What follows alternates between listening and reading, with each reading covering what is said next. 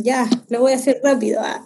Voy, a, voy, a, voy a generar, bueno, eh, acá comentarle a, la gente que nos escucha, eh, sobre todo específicamente la comunidad del José Miguel Carrera. Em, voy a darle un poco, es como tragicómica la, la, frase, los chicos ya lo conocen, que tiene que ver con eh, la TV miente mejor que tu ex.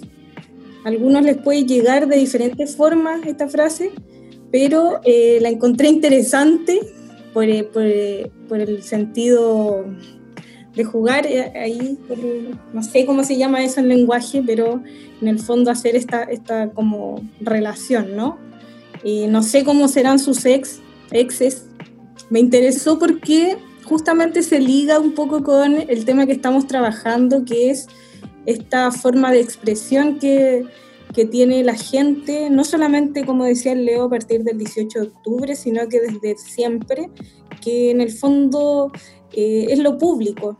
Y eso, eso lo hace público, o sea, eso, eso tiene importancia por el hecho de que son justamente los medios que están al servicio del sistema, del Estado, de la gente con poder, que se encarga de mentirle a la gente.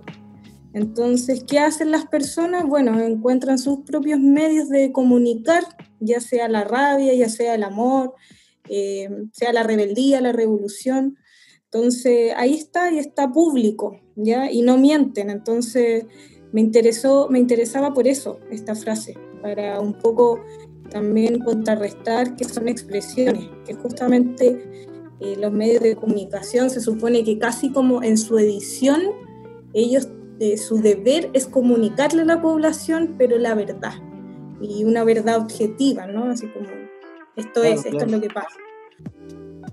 Ya, aclarar yo lo que me pasó a mí al escuchar el meme de la Sofía. Risa, total, porque hemos normalizado a Alex como algo malo. Así que también me, me río, o sea, eso me causa mucha gracia. Y decir que, pucha, que un medio de control igual que el otro, ¿no? O sea, eso es lo que creo yo que, que eh, la forma de, poder eh, mostrar una realidad, pero a los ojos de, estos mismos empresarios. O sea, eh, mostrar, no sé, por los daños que causan las personas, o sea, como poner en contra al pueblo del mismo pueblo. Ya me voy. Igual como que la TV reparte, ese, como ese dogma que dice la Sofía de, de que es como la verdad. Hay mucha gente que lo compra. Pero en realidad no es la verdad, pues no representa, no representa la mayor población. Y la gente igual suele caer en ese dogma de que porque salió en la tele. Eh, esto es verdad porque salió en la tele. La tele hace esto, cumple este rol, comunica, informa de verdad. Y pucha, nosotros que somos chicos, eh, jóvenes, igual siempre nos llega esa cuestión de, de los adultos de, bueno, tenéis que ver noticias. Ve noticias, por favor. Infórmate. ¿Cómo me decís esto si no te informáis y no veis noticias? Y es como, igual súper súper crudo la manera en cómo se inculca este dogma. Y, pucha, si pueden tener la oportunidad de presentarle a los adultos con los que conviven de los otros medios de comunicación, que es el arte en las calles, la expresión, el amor, la violencia, lo que está en la calle, por favor, háganselo llegar para que ellos también les llegue este despertar, que es súper necesario. Como decir un poco que eh, lo que decían los chiquillos en el fondo, ¿no? Así como hoy en día, bueno, y esto a raíz justamente del 18 de octubre, eh, comienza como todo un, como una, no quiero decir guerra, pero bueno, un enfrentamiento con los medios de comunicación hegemónicos que están al servicio del poder frente a los medios más independientes que sobre todo este último año han subido y la gente se ha dado cuenta, por lo menos, o los jóvenes que tienen más acceso a, la tecnología o estar ahí como viendo diferentes tipos de radio, diferentes tipos de artículos que no justamente devienen de un grupo de personas que son las mismas que nos tienen acá, ¿no es cierto?, situados. Eh, conectar un poco lo que decía lo que decías tú, Sofi, bueno, más que nada dar un, eh, invitarlos a ver, hay un documental que salió hace poquitito que lo hizo un canal independiente, Piensa Prensa, dura una hora veinte, 20, una hora y media, eh, está bastante interesante, está en YouTube. Eh, que da cuenta un poco más de, de la, de la cuestión, cómo se vivió realmente como todo este proceso desde el 18 de octubre en adelante. Eh, está bastante bueno, bastante interesante. Eh, y lo otro es, eh, claro, lo que decía la Connie, ahí eh, la frase, para volver un poco a lo que generó como esta conversación, da cuenta de dos espacios, lo público, lo privado. La TV como muestra una realidad pública, pero hace el juego ahí con, con cómo es la relación que existe entre, do- entre un mundo que es mucho más privado, que también creo que tiene que ver con esta movilización desde el 18 de octubre en adelante, que es finalmente un volcamiento de todo lo privado hacia lo público. Fue darnos cuenta de lo que nosotros en nuestro, en nuestro inconsciente, nosotros pensábamos, lo que nosotros vivíamos, las conversaciones que teníamos con nuestra familia, todas esas críticas que, por ejemplo, que se le hacen al gobierno, que se le hace al Estado, que se le hace al sistema, que mucho, mucha gente a lo mejor las tenía en su casa, pero pensaba que, eh, que otras familias no las tenían, que otras personas con las cuales nos topamos en la calle eh, no las tenían. Pero una vez que el 18 de octubre ocurre todo esto, empieza, se empieza a masificar la, crítica, nos empezamos a dar cuenta que toda esa discusión, todo ese análisis que estaba en lo privado, se eh, transforma y se coloca ahí en lo público. Entonces, la televisión fue sobrepasada, los medios de, de comunicación fueron sobrepasados. De hecho, de ahí en adelante eh, lo que vimos fue un, canales y noticieros ahí perdidos, que no sabían qué decir, a dónde eh, criticar. Va a ser súper interesante también dar cuenta de, de cuáles fueron eh, rostros que del 8 de octubre hasta la fecha han sido vetados, por ejemplo. Que eh, actores, sobre todo, eh, que han, han sido súper críticos frente al sistema, que aparecían en teleseries, que aparecían en, como en la tele en cuestiones como que uno piensa que nada que ver, en, la- en comerciales, eh, hoy día van a ser vetados, pues. van a dejar de aparecer en la televisión, o ya dejaron de aparecer en la televisión, y tomaron una posición crítica súper fuerte, o sea, o se venden un poco, o simplemente se alejan y hacen su crítica y se van por otro lado. ¿Cómo nosotros respondemos? Ahí también eso es súper interesante. Ya. Si me disparan, mi mamá deja la cagá. Le aviso, es brígida. Está buena, está buena. Eso.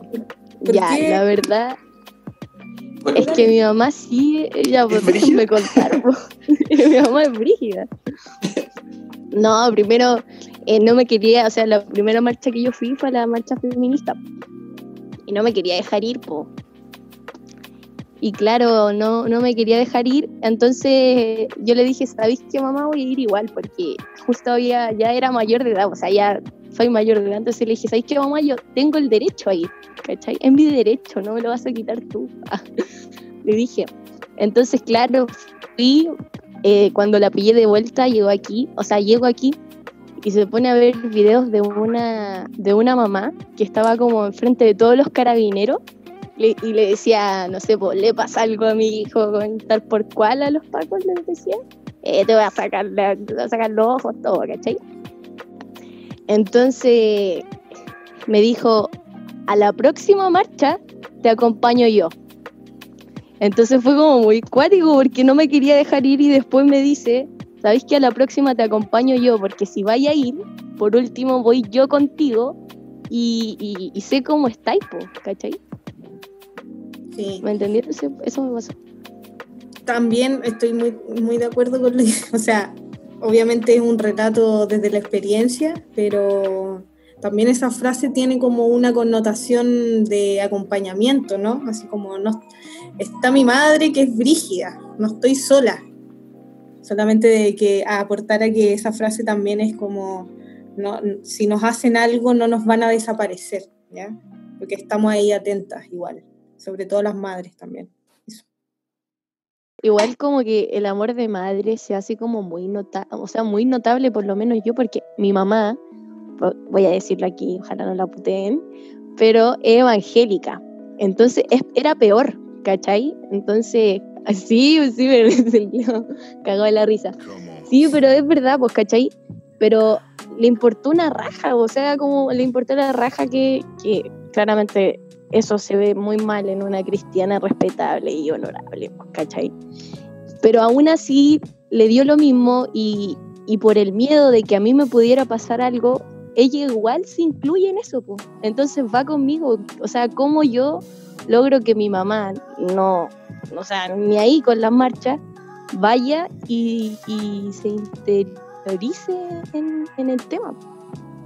Ahí diste en otra otra cosa que quiero aportar, eh, que tiene que ver con lo que, con la frase que, una de las frases que mencionó el León delante también, que eh, hace una metáfora un poco como con la realidad cristiana, pues eh, el que saben bien lo que hacen, que es una frase de, que dijo Jesús.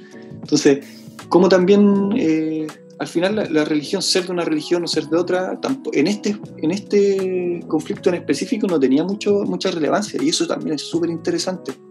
O sea, había gente de, de distintas eh, creencias, pero que estaba todas participando en, esto, con esa frase que decía, no los perdones, saben perfecto lo que hacen. Y también da cuenta de que esta, esta disputa eh, entendía hace una lectura política mucho más eh, amplia. O sea, en este entran todos. En esta, en esta lucha entraban todos. Yo elegí mi frase célebre porque las veces que fui a, que fue la mayoría, yo creo que todos los viernes, eh, a la calle y a marchar, eh, me fue generando ruido porque es muy importante. No, lo voy a decir, pelea como Gladys Marín o lo pueden encontrar como pelea como Gladys o lucha como la Gladys. Em, decirle a nuestros queridos auditores, auditoras, auditores, sí, auditores, em, que Gladys Marín en el fondo fue profesora de oficio, pero se le conoció mayormente por ser militante, creo eh, que secretaria, presidenta del Partido Comunista, además, eh, diputada en algún momento de, la Unidad Popular, si no me equivoco, y eh, básicamente ella luchó la mayor parte de su vida desde pequeña, yo creo, por, justamente por todos los atropellos e injusticias que este Estado, este Estado-nación nunca ha ayudado. Eh, lucha y se preocupa por todos los crímenes y las violaciones cometidas en dictadura. Desde ahí parte su lucha. Eh, a ella em, le asesinaron a su marido, eh, a, su hermana, ahí tiene, tiene mucha relación. Vocifera un poco esta injusticia, más aún en la década de los 90, frente a toda esta clase política más de derecha, conservadora, pero también esta parte política más democrática, ¿no? De los gobiernos de la concertación. Comprender también que el comunismo, bueno, no era lo que es no era lo que es ahora, pero eh, Gladys Marín, y justamente con lo que hablaban de antes de la primera línea, para mí es considerada una de las mujeres de la primera línea. Yo creo que las que yo las recuerdo porque en el fondo muchas veces la vi en la calle eh, siendo mojada por el guanaco, siendo detenida por la policía.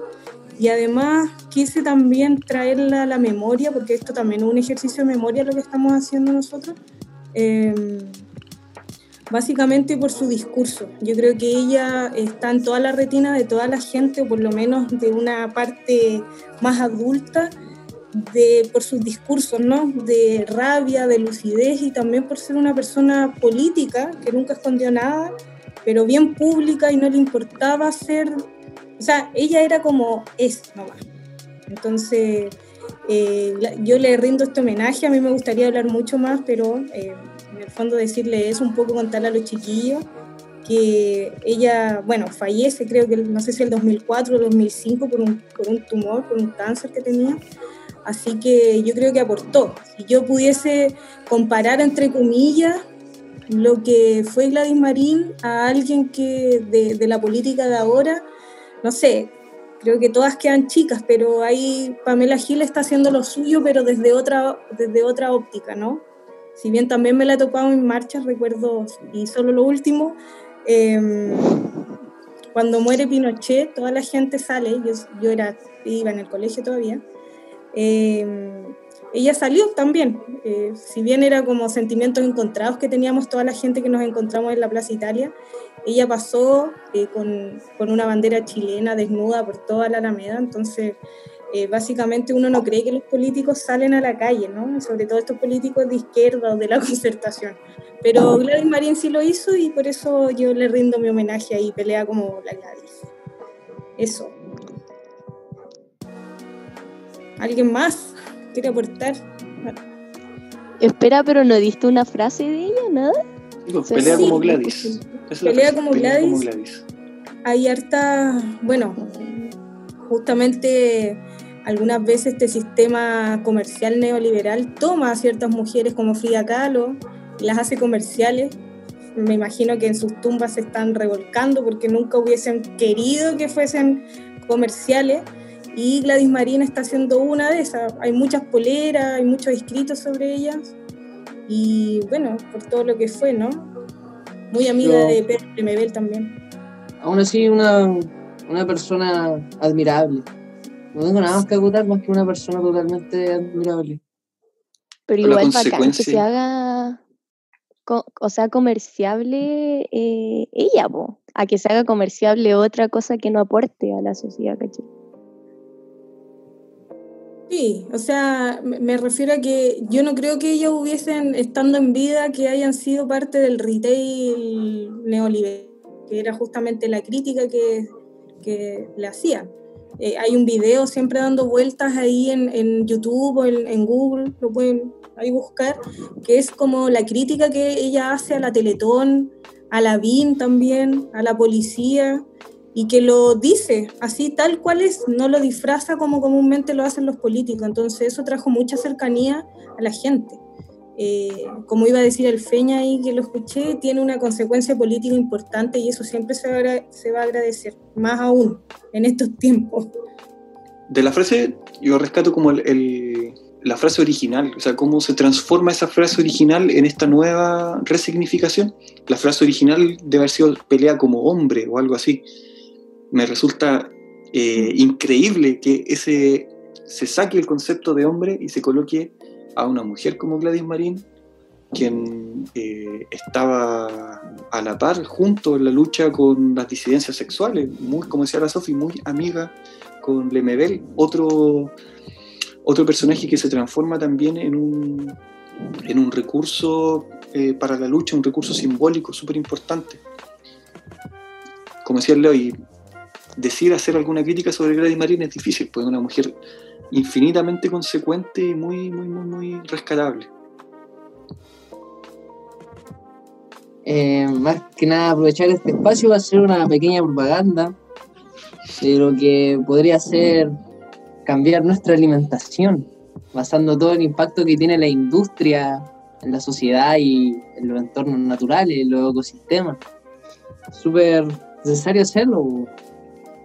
Y nada, ojalá este espacio, ya que es como. Di la frase, po. es una frase que está en todos lados, que se llama, que dice, go vegan, o hazte vegano.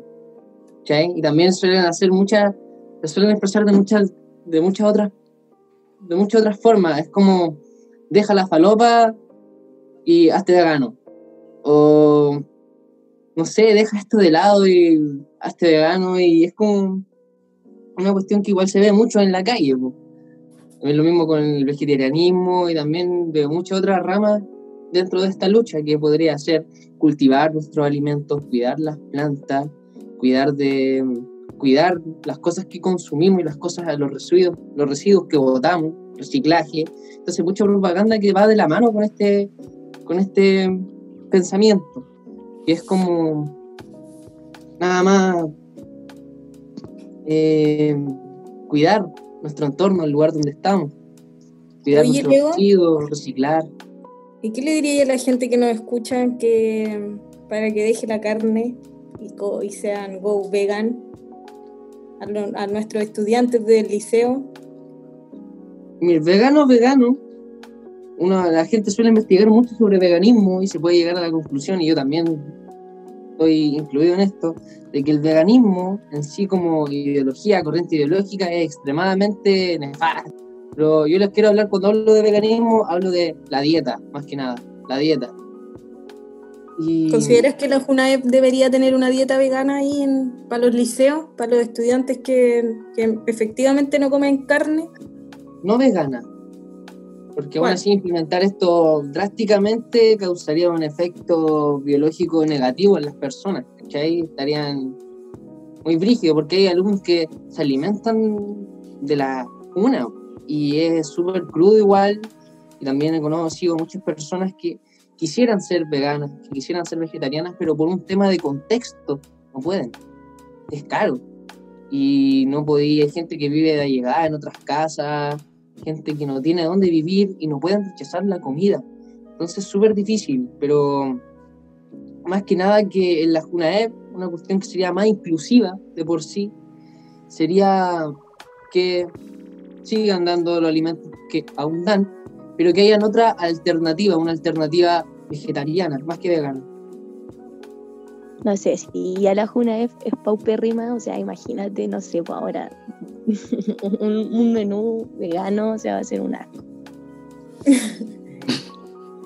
Pero Yo aclarar que estoy sumamente de acuerdo con el Leo, con lo que dice, más hay que dejar de comer carne, pero yo no sé qué haría sin un churrasquito, de verdad. Yo, yo, yo con el Leo ya tenemos una, una historia muy cuática ahí con el churrasquito, pero eh, eso, o sea, yo no sé, no, no, no podría hacerlo, ¿cachai? Entonces Bueno, en las cosas privadas lo dejamos en otro momento. Sí, eh, pero... No, no, lo que pasa es que yo lo estaba, ya voy a aclararlo porque si no se suena mal. Lo que pasa es que habíamos ido a comer y él me dice que es, o sea, que es vegano, o sea, que no come carne. Entonces yo quedé así como, ¿qué onda? ¿Cómo come carne? ¿Cómo me va a despreciar un churrasquito, cachai?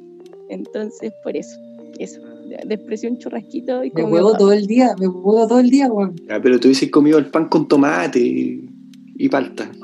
Unas papas. Lo que quiero destacar de estas frases del vegetarianismo, el veganismo, el que hacen propaganda para que la gente recicle, reutilice, eh, cuide su alimentación, cuide lo que vota, eh, es súper necesario porque aún así, si nos metemos en este contexto, vamos a llegar hacia otro contexto mucho más violento, pero que no nos involucra a nosotros como seres humanos, involucra a otra especie, involucra al ecosistema, y desde ahí entran muchas cosas que son perjudiciales para nosotros. Y también podríamos tocar el tema de la hidroeléctrica, el impacto en esta, la deforestación, la industria de la carne. Son contextos mucho más violentos que nos afectan tanto como a nosotros, como al planeta y a, a la otra especie. Y es súper necesario que la gente igual, al menos para mí, se dé cuenta de todas estas prácticas y del impacto de estas prácticas, que nos dirigen hacia ninguna parte. Y entonces eh, siento que es necesario. Me gusta que estén este tipo de propaganda en, en, la calle. Eh, me pasa que, no sé, pues que llegamos a un mundo donde, donde el hombre, perdón por decir contexto, contexto, contextualizar al hombre, pero el hombre nació y, se dijo que todo es para el hombre, ¿cachai? Entonces, claro, como todo es para el hombre, matemos a los animales, matemos a, la, no sé, pues, a la naturaleza, porque la naturaleza llegó para mí, ¿cachai? Entonces, como, a mí me pasa que es como muy raro, o sea, muy, muy fuerte el tema de, de cambiar eso, ¿cachai? Es como cambiar la vida, es como cambiar todo, ¿cachai? No, no sé si estoy es muy loco lo que estoy diciendo.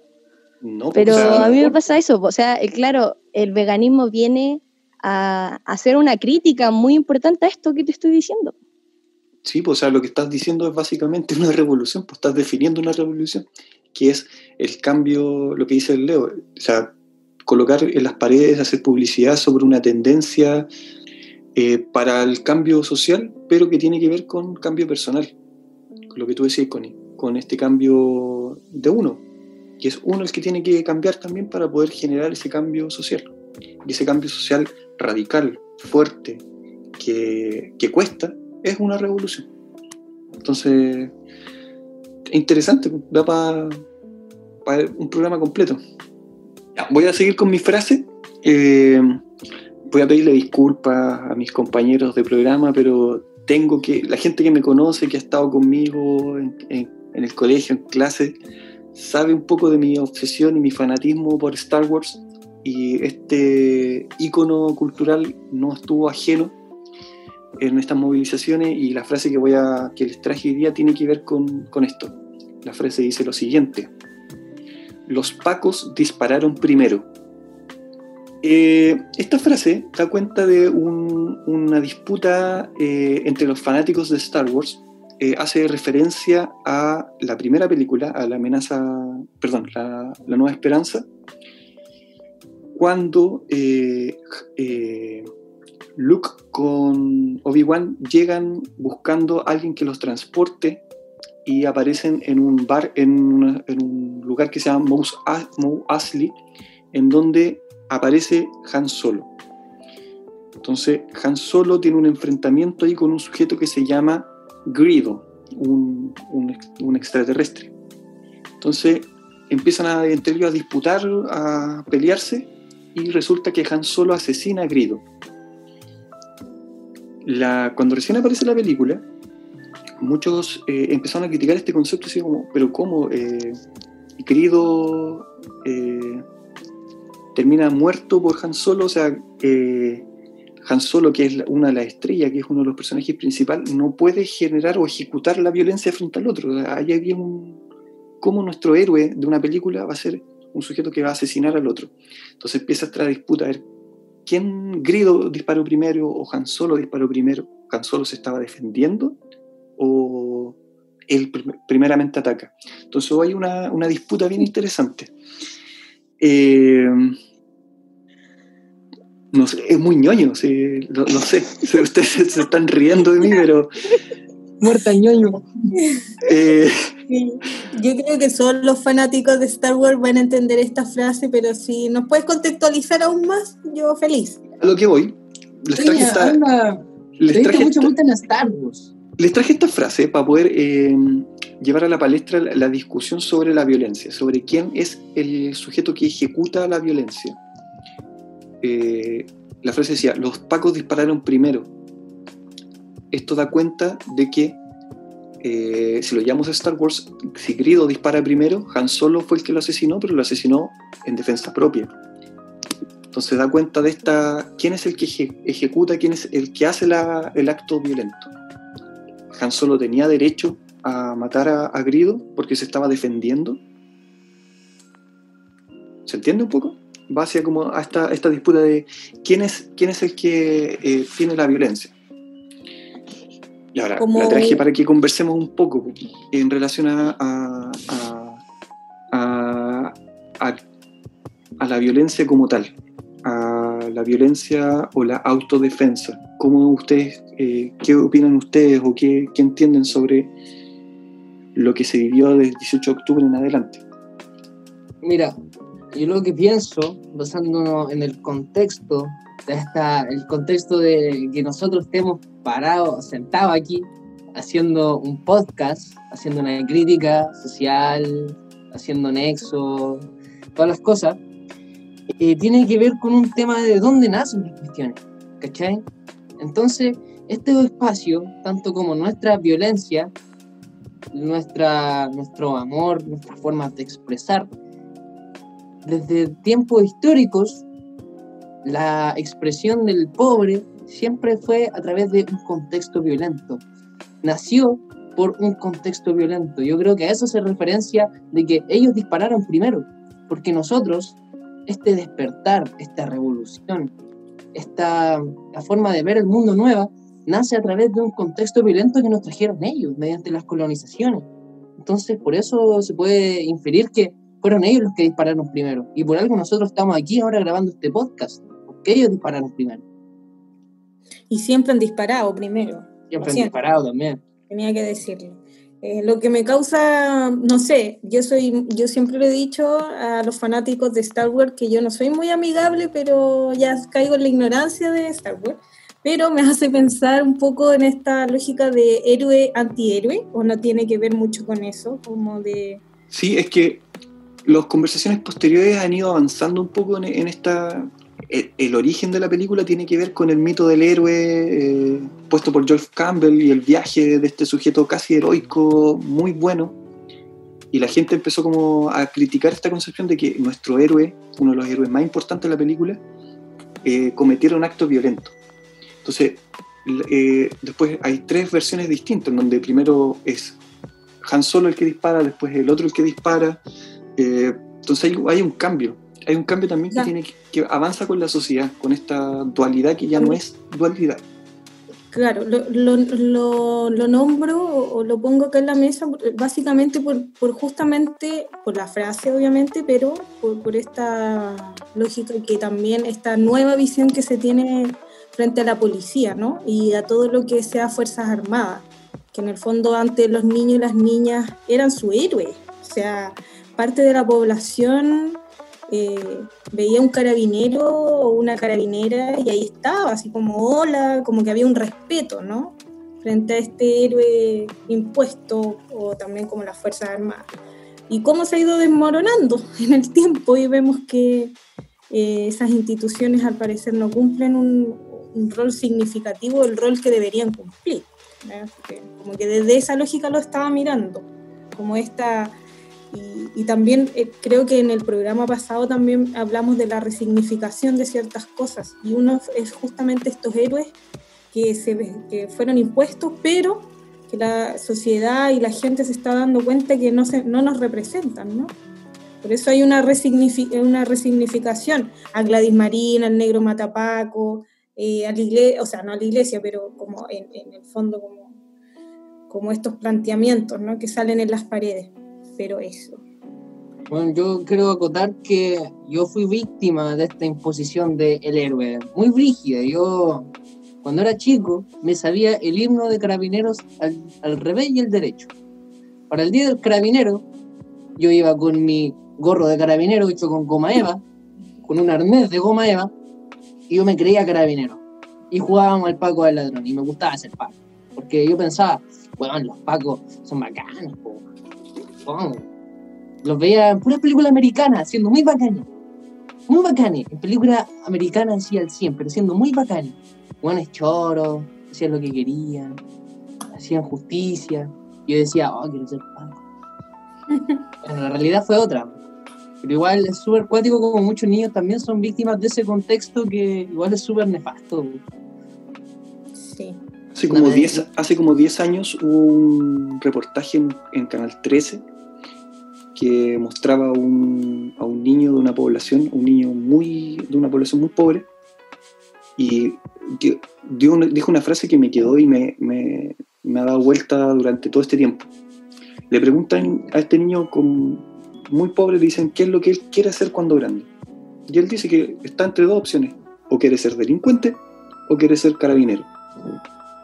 Y esa frase, ese contexto, eh, me da hoy día vuelta mucho. O sea, claro, podríamos eh, decir que carabineros que no son malos, que, que intentan hacer un buen, una buena función, cumplir una buena función, pero es una institución completa la que está dañada desde su cimiento, o sea, es muy, muy, muy complejo. Sí. Eh, me, Sí, eso. quedan, cuatro, quedan cuatro, minutos. Connie, algo como para terminar. No sé, como para contextualizar la violencia, igual del, o sea, que habla el, el, el Fernando, o sea, que dijo que a ver quién era el violento, ¿cachai? Eh, yo le pregunté una vez, a mí también le pregunté al Fernando una frase, o sea, le pregunté a él eh, algo que, que, a mí me marcó mucho. Ya no, no, sé hace cuántos años le habré preguntado, pero yo le dije, ¿y por qué en las marchas hay tanta violencia? O sea, ¿por qué si quieren un cambio, por qué son tan violentos? Y él me dijo que ningún cambio, eh, ningún cambio histórico se ha hecho a través del diálogo. O sea, que en todos lados o o sea, que en todos lados estaba, estaba la violencia, ¿cachai?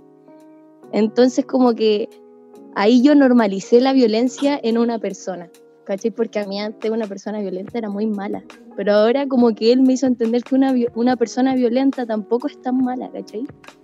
Entonces, hablar ahí la, la, la, violencia es un tema muy... Otro tema. Otro, sí. Otro tema. Ahí tenemos... tenemos anótalo, anótalo. Eh, sí, igual para contextualizar el tema de la violencia, como dicen los, todos acá, eh, solamente acotar que hay diferentes tipos de violencia y, la violencia simbólica también está ahí adentro. Para que la gente que nos escucha, no solamente nos referimos a una violencia física o una violencia de ir a destruir algo, no solamente ese tipo de violencia, sino que eh, puedo verlo y puedo pensar así muy rápidamente en la misma televisión, que oculta a nuestros muertos.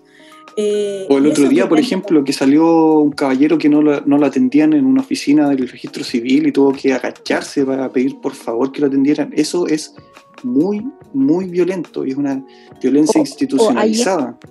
ayer, ayer, pasó algo muy cuático que yo vi en las noticias, que una señora se tuvo que vestir de carabinera, o sea, de carabinera para ir al Cefán y que la atendieran. O sea, ella estaba reclamando como carabinera para que la pudieran atender, porque había ido como persona normal, o sea, como persona común civil, y no la querían atender. Y más encima la llevaron presa por vestirse de carabinera y claro, pues le sacaron multas, creo. Entonces eso fue como muy cuático. Ya, chiquillos, nos estamos, pucha, interesante todo. Eh, sigan escuchando nuestro programa radial, nos pueden encontrar en Spotify, YouTube. En Instagram y en YouTube. Sí, así que... Ya dedica el tema. Sí, pues le pedimos a todos nuestros auditores que por favor nos ayuden a difundir este programa y este proyecto que tan hermosamente estamos haciendo. Mm, bueno, gente, siguiendo el programa, quiero recomendar un tema de una cantautora chilena, folclorista, artista visual, una poeta, una mujer muy seca, la hacía toda, y es Violeta Parra. Y quiero poner el tema de Miren cómo sonríen, que tiene que ver mucho con el contexto de este podcast.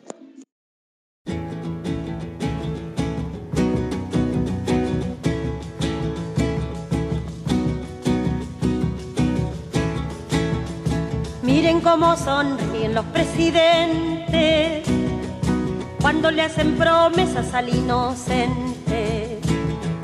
Miren cómo le ofrecen al sindicato este mundo y el otro los candidatos. Miren cómo redoblan los juramentos, pero después del voto doble tormento.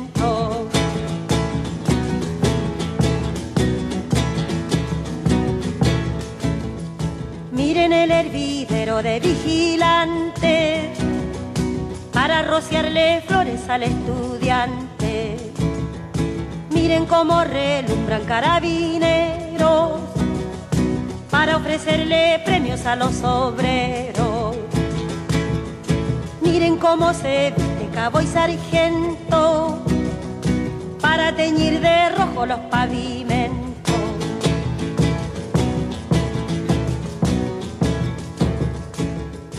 Miren cómo profanan la sacristía con pieles y sombreros de hipocresía.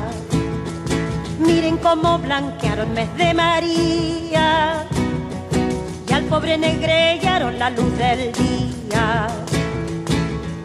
Miren cómo le muestran una escopeta para quitarle al pobre su marraqueta.